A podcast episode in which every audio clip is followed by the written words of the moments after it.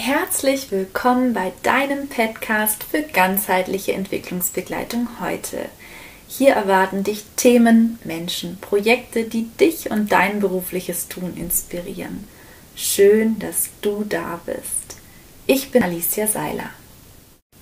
In dieser Folge unterhalte ich mich mit Daniela Steiner, die Beraterin ist und auch Coach für betriebliches Gesundheitsmanagement was Führungskräfte tun können, Organisationen tun können, Mitarbeiter untereinander tun können, um ihre Arbeitsbedingungen zu verbessern, gesund zu führen und so weiter. Darüber werden wir uns jetzt unterhalten. Viel Spaß dabei. Ja, ich freue mich sehr, dass du im Podcast was erzählen wirst über betriebliches Gesundheitsmanagement. Und mich würde zum Start und auch damit die Hörerinnen und Hörer dich ein bisschen besser kennenlernen, können interessieren, was dich so am, also so begeistert an dem betrieblichen Gesundheitsmanagement. Mhm. Also äh, mich begeistert vor allem, dass man eigentlich immer am Ende ein besseres Ergebnis erzielt, als, man, als die Ausgangslage darstellt. Also man versucht immer irgendwas zu verbessern, zu optimieren, sei es Verfahren, sei es Arbeitsbedingungen. Also wir versuchen immer, wenn wir ja in Bereiche reingehen, einen Mehrwert für die Beschäftigten zu generieren, wo wirklich auch jeder spürbar eine Veränderung merkt. Und das ist das, was ich total schön finde, weil ja, das ist nicht selbstverständlich, dass es das gibt. Und oft denkt man sich, ach, da könnte man doch eigentlich mal was verändern und keiner packt es an. Und mit dem Gesundheitsmanagement hat man so einen Aufhänger, wo man wirklich ja, schön was verändern kann. Toll. Und es fühlt sich bestimmt auch toll an, wenn du an dem Prozess mitwirken konntest und dann einfach siehst, was es für Früchte trägt, oder? Genau, genau. Also wir bekommen ja dann eine ganz viel, also wir sind ja von Anfang an mit dabei bei der Erhebung schon, wenn wir uns, also auch die Belastungen, die da sind, erfahren wir ja von den Beschäftigten und versuchen dann eben Verbesserungen herbeizuführen und kriegen dann natürlich auch direkt wieder die Rückmeldung, was jetzt gut läuft, was man vielleicht auch nochmal anders machen könnte. Und es soll ja so ein kontinuierlicher Prozess sein. Ähm, ja, und da bekommt man viel Feedback und viel Rückmeldung und das ist das, was das dann auch noch besonders schön macht. Ja, voll schön. Gibt es im, gerade im sozialen Bereich, weil der Podcast äh, richtet sich ja eher an Menschen, die in sozialen Berufen tätig sind, gibt es da besondere Risiken, die zu beachten sind? Hm. Also als Risiko würde ich es jetzt vielleicht gar nicht bezeichnen, ähm, aber es gibt dann natürlich schon viele schwierige Situationen, weil zum Beispiel auch in der Zusammenarbeit mit anderen Menschen muss man sich ja immer auch darauf einstellen, wie ist, wie ist gerade das Gegenüber. Ähm, Gibt da irgendwas, was ich beachten muss? Vielleicht geht es einem selber auch an dem Tag mal nicht so gut oder man hat selber eigene ja, schwierige Situationen, die man, in denen man steckt. Und dann ist es natürlich schwierig, sich immer so vollkommen auf das Gegenüber einzustellen. Und das würde ich sagen, ist im sozialen Bereich schon besonders, weil ich kann jetzt nicht einfach sagen, ach, jetzt mache ich heute mal eine Routinetätigkeit, die mir irgendwie leicht von der Hand geht oder die mich nicht so viel Konzentration fordert. Die mhm. Möglichkeit hat man ja nicht, weil man ganz viel abhängig ist von dem, was, ja, was man an Input bekommt. Und das, glaube ich, ist schon ähm, eine Herausforderung im sozialen Bereich. Mhm. Und ähm, die große Frage, die sich ja eigentlich stellt beim betrieblichen Gesundheitsmanagement, ist ja, wie Arbeitsbedingungen verbessert werden können und langfristig verbessert werden können. Und hast du da vielleicht so ein Good Practice-Beispiel, etwas, wovon du berichten kannst, ähm, wo was eingesetzt worden ist, wo sich auch wirklich was verändert hat? Mhm. Also wir sind, ähm, oder ich war schon in vielen Bereichen unterwegs, wo jetzt zusammen, zum Beispiel die Zusammenarbeit anfangs nicht ganz so gut funktioniert hatte, weil man nicht wusste, wer für welches Thema zuständig ist oder wer der richtige Ansprechpartner für Fragen ist. Und ähm, da haben wir dann zum Beispiel so Team-Meetings ähm, eingeführt, dass sich auch Abteilungen untereinander kennengelernt haben, also verschiedene Bereiche sich miteinander vernetzt haben, was dann einfach auch zu einer besseren Zusammenarbeit geführt hat, weil man sich persönlich schon mal kannte. Dann fällt es einem auch leichter, vielleicht mal in dem Büro vorbeizugehen und nicht nur anzurufen oder eine E-Mail zu schicken. Und ähm, dieser persönliche Kontakt, der macht ja ganz viel aus im Arbeitsleben. Also wenn man nette Kolleginnen und Kollegen hat, kann die Arbeit auch mal nicht ganz so viel Spaß machen und dann geht man trotzdem gerne, gerne in die Arbeit. Und da ist so ein ja, Miteinander ganz wichtig und das wird ganz, ganz oft hergestellt, auch im Rahmen von ja, solchen BGM-Prozessen, mhm. dass man einfach schaut, dass die Zusammenarbeit untereinander gut funktioniert, dass man dann vielleicht auch Belastungen leichter wegstecken kann. Mhm. Genau, oder auch, ähm, ja, wenn es darum geht, wie werden, wie werden die Pausen gestaltet oder wie sind die Arbeitszeiten gestaltet oder Schichtpläne, was könnte man an Schichtplänen verändern, damit sie gesundheitsförderlicher oder ja, angenehmer sind für die Beschäftigten. Ne? Das, also es gibt da ganz, ganz viele Anknüpfungspunkte. Also du gehst da richtig auch in die Tiefe dann rein, wenn es dann schon so um Pläne geht und so. Und hast du eigentlich die Erfahrung gemacht, dass es den Menschen leicht fällt, auch von ihren Belastungen zu sprechen? Also ich mache da immer sehr, sehr gute Erfahrungen, weil ganz oft ist es so, dass sich die Menschen wirklich freuen, wenn jemand da ist, der einfach sich das jetzt mal anhört, auch eine neutrale Person, die nicht so tief im Unternehmen drin steckt oder auch nicht die Führungskraft ist, ja, wenn man einfach mal einen neutralen Ansprechpartner hat, wo man einfach mal seine Belastung und seine Sorgen los, loswerden kann und einfach mal ganz offen darüber sprechen kann. Und danach wird erst vereinbart, wie geht es jetzt eigentlich weiter, was machen wir mit den Themen. Also nicht alles, was da gesagt wird, wird auch weiter kommuniziert. Mhm. Und das ist auch ein ganz wichtiger Punkt, dass man, man kann am Anfang einfach mal sich alles von der Seele reden und dann kann man gucken, wie gehen wir jetzt zielführend weiter. Mhm. Was ist so deine Erfahrung? Was gibt es so ungefähr für eine Dauer für so einen Prozess der Beratung? Mhm.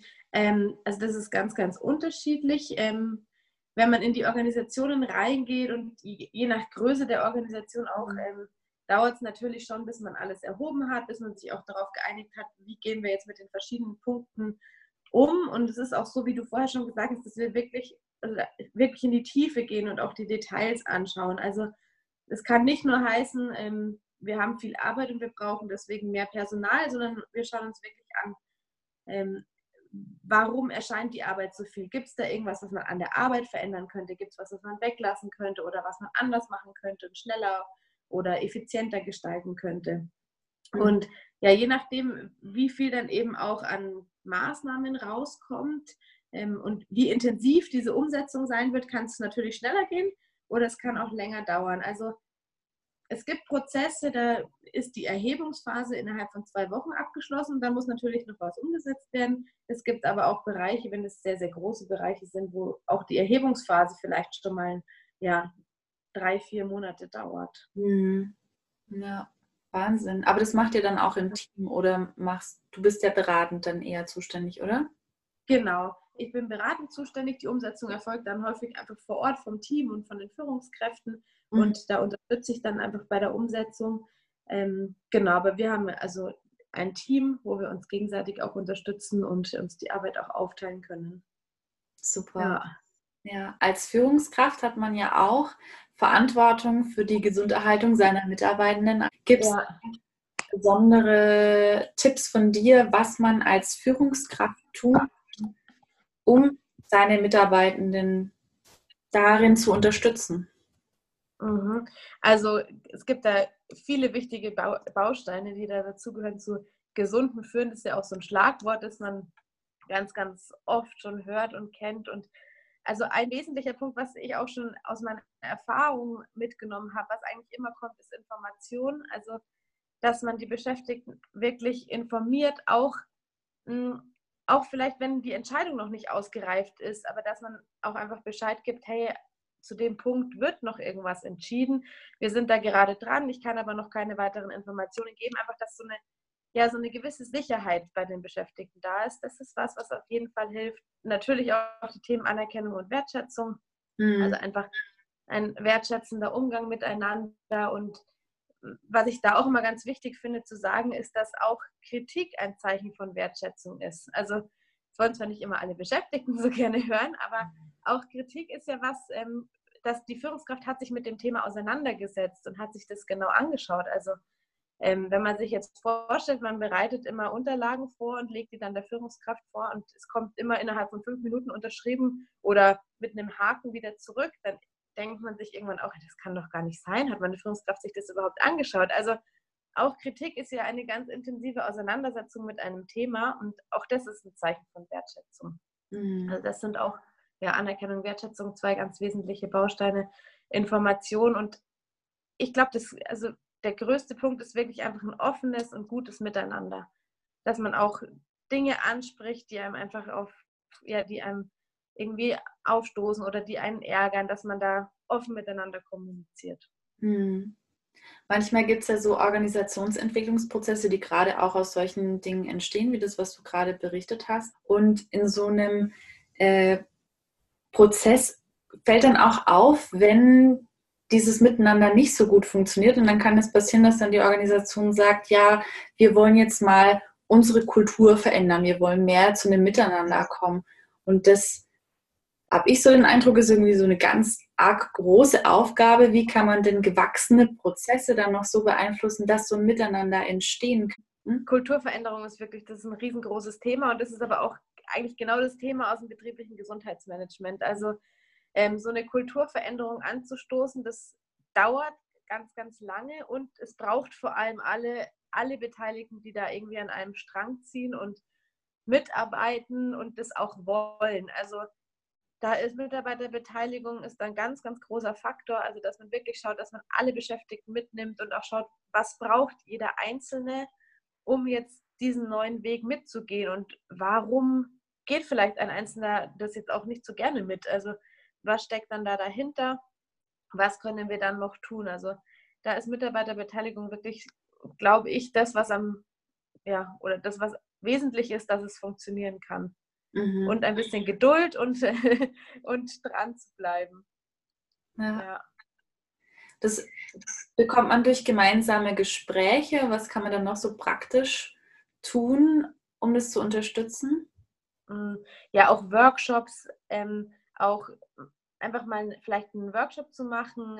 Wie stellen wir uns denn die neue Kultur vor und was brauchen wir, um dahin zu kommen? Also wirklich das irgendwie versuchen, gemeinsam zu entwickeln ähm, vielleicht auch gemeinsam Maßnahmen zu entwickeln oder auch Kick-Off-Veranstaltungen, dass man Erfolge gemeinsam feiert, dass ähm, zum Beispiel beim Thema Fehlerkultur, dass, ähm, dass man sich nicht ärgert, wenn man den Fehler gemacht hat, sondern dass man vielleicht auch einfach anderen das erzählt, dass die davon profitieren können. Also dass man so Best Fails irgendwie einführt, ähm, mhm. ja, solche Dinge. Also ganz viel miteinander sprechen, gemeinsam irgendwie so eine Vision zu entwickeln, wie können wir da hinkommen, also es so ein gemeinsames Produkt entsteht.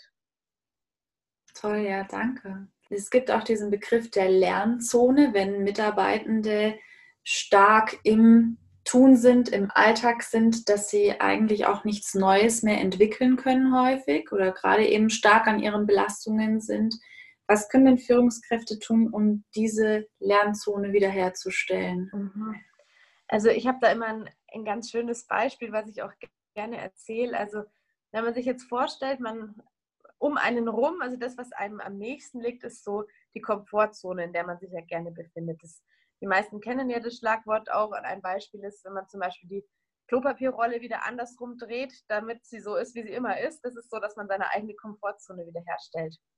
Und um diese Komfortzone rum ist die Lernzone. Also immer wenn ich irgendwas Neues dazu bekomme, wenn ich irgendwas anders mache, dann befinde ich mich schon in der Lernzone. Mhm. Und um die Lernzone rum ist ja die Panikzone. Und in der Panikzone ist quasi alles schon katastrophal, da funktioniert nichts mehr so. Das ist so kurz vorm Blackout. Und ja, wenn man viele, viele Jahre sich überhaupt nicht mehr in die Lernzone begeben hat, dann befindet man sich eigentlich ja, dann verschwindet diese Lernzone. Also man verlernt wirklich das Lernen. Und wenn dann eine Veränderung kommt, dann springt man sofort von der Komfortzone in die Panikzone und mhm. jede kleine Veränderung ist schon schlimm. Und dann ist es mitunter, kann es auch die Aufgabe von Führungskräften sein, eben diese Lernzone überhaupt wieder herzustellen. Und man kann es immer gut festmachen, zum Beispiel am Thema Vorträge halten. Wenn man jetzt einen Mitarbeiter oder eine Mitarbeiterin hat, die viele Jahre lang nur die gleiche Aufgabe gemacht hat, keine großen Veränderungen waren in dem Aufgabengebiet da, also es gab auch keinen Anlass. Und jetzt sagt diese Führungskraft so, wir haben jetzt hier eine Veränderung, bitte machen Sie eine Präsentation, bereiten Sie uns mal vor, wie wir diese Veränderung umsetzen können und wir haben nächste Woche Personalversammlung vor 100 Beschäftigten, bitte stellen Sie das da vor. Dann springt diese Person sofort von der Komfortzone in die Panikzone. Und das wäre jetzt keine gute Herangehensweise, um die Lernzone wiederherzustellen. Aber man könnte anfangen, dass man zum Beispiel zu der Mitarbeiterin oder dem Mitarbeiter sagt, ja, wir haben jetzt eine gesetzliche Änderung, bitte schauen Sie sich das Ganze mal an, ob Sie irgendwie eine Idee haben, wie wir das umsetzen könnten und einfach das mal dann, dass die Person das nur der Führungskraft erklärt. Oder ähm, sie arbeiten viel schneller als alle anderen, weil sie das auch schon so viele Jahre machen. Bitte bereiten Sie uns doch mal vor, wie Sie das Ganze immer so effizient hinbekommen und stellen Sie uns das im nächsten schon fix vor. Also, dass man da das dann erstmal so einen Vortrag vor einem vertrauten kleinen Team macht. Und dann könnte man das immer wieder steigern und so kann man dann quasi die Lernzone nach und nach wiederherstellen. Mhm. Sehr, sehr anschauliches Beispiel. Dankeschön. Ja, kann man sich richtig gut Gerne. ja. Hast du Tipps für Mitarbeitende, wie sie sich untereinander unterstützen können, also jetzt unabhängig von der Führungskraft? Mhm. Ja, eigentlich gilt da auch ein ganz offener Umgang miteinander. Also, dass man auch mal dazu steht, wenn man irgendwas nicht weiß, dass man einfach sagt, hey, oder ich habe gesehen, du kannst es besonders gut, kannst du mir mal zeigen, wie du das Ganze machst? Oder ähm, ja, wenn man einfach mitbekommt, ein Kollege oder eine Kollegin tut sich besonders schwer in einem bestimmten Thema, dass man auch einfach mal ja, selber hingeht und sagt, hey, ähm, mir fällt es total leicht, kann ich dich da irgendwie unterstützen oder ähm, ja auch einfach nur sagen, ich habe das, ich habe da einen guten Weg gefunden, soll ich euch den mal zeigen? Also auch da glaube ich, ist so eine offene Kommunikation und einfach ein offener Umgang miteinander ähm, eigentlich ja das Beste, was man machen kann. Mhm. Wenn du jetzt ähm, als Beraterin und als Coach arbeitest, machst du auch Vorträge oder gibst du irgendwie Fortbildungen zum betrieblichen Gesundheitsmanagement? Genau. Also ich gebe ähm, Vorträge zum Thema, ja, wie hängt Führung mit Gesundheit zusammen? Welchen Einfluss haben Führungskräfte auf die Gesundheit ihrer Beschäftigten? Und was, ja, was könnte man machen? Was gehört auch zum Thema gesund führen? Alles mit dazu. Ähm, dann gibt es ja äh, ein Arbeitsschutzgesetz, in dem ganz, ganz viel geregelt ist, was auch ein Teil des betrieblichen Gesundheitsmanagements ist und ähm, wo auch ein Part drin ist, wo man genau diese Erhebung machen kann. Also was gibt es so an Belastungsfaktoren? Ähm, was muss man sich anschauen? Was könnte man verbessern? Ähm, dazu gebe ich auch Fortbildungen und Vorträge. Und ähm, das richtet sich mehr an die Organisation, also an mhm. Teams, an Abteilungen. Und im Coaching ist es eher, dass man mit einer Einzelperson arbeitet oder auch mit einer kleinen Gruppe, um vielleicht einfach mal ja, die Zusammenarbeit anzuschauen.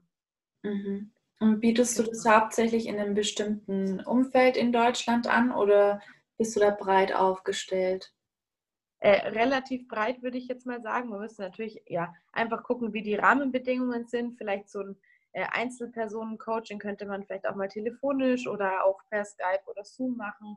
Hm. Ähm, die Organisation sich anzuschauen, da muss man natürlich vor Ort sein und da müsste man dann einfach die, ja, die Rahmenbedingungen abklären. So an sich ist am einfachsten alles im Münchner Raum und alles andere müsste man dann extra abklären. Mhm, okay. Genau. Gibt es sonst etwas, was ich jetzt noch nicht gefragt habe, was dir wichtig wäre, noch mitzugeben? Hm. Also das, was ich, ja, was ich auch sehr wichtig finde, ist, dass man einfach ja, Durchhaltevermögen mitbringt. Also solche Gesundheitsmanagementsprozesse, die ähm, brauchen immer ihre Zeit. Ähm, aber wenn man Durchhaltevermögen hat und wirklich auch Lust darauf hat, ähm, sich die Themen anzuschauen und was zu verändern und zu verbessern, dann ähm, sind es wirklich immer sehr, sehr erfolgreiche Projekte und Prozesse. Vielen, vielen herzlichen ja. Dank dir, ja. Wie kann man Kontakt zu dir aufnehmen? Also die E-Mail-Adresse wäre steinerdaniela262 at googlemail.com. Genau, und dann einfach mir ähm, kurz, kurz eine E-Mail schicken, dass, ähm, dass ihr den Podcast gehört habt und ähm, was euer Anliegen wäre. Und dann können wir gemeinsam schauen, was so der beste Weg wäre. Und ja, für die Hörerinnen und Hörer würde ich dann auch schauen, dass wir da auf jeden Fall ein gutes Angebot ähm, ja, oder eine gute Erstberatung machen können und dann uns auf wirklich sehr gute Konditionen einigen könnten. Das hört sich sehr, sehr gut an. Ja. vielen, vielen herzlichen Dank dir, Daniela. Ich hoffe, du konntest wieder ganz viel mitnehmen aus dieser Podcast-Folge. Ich wünsche dir alles Gute. Bis zum nächsten Mal.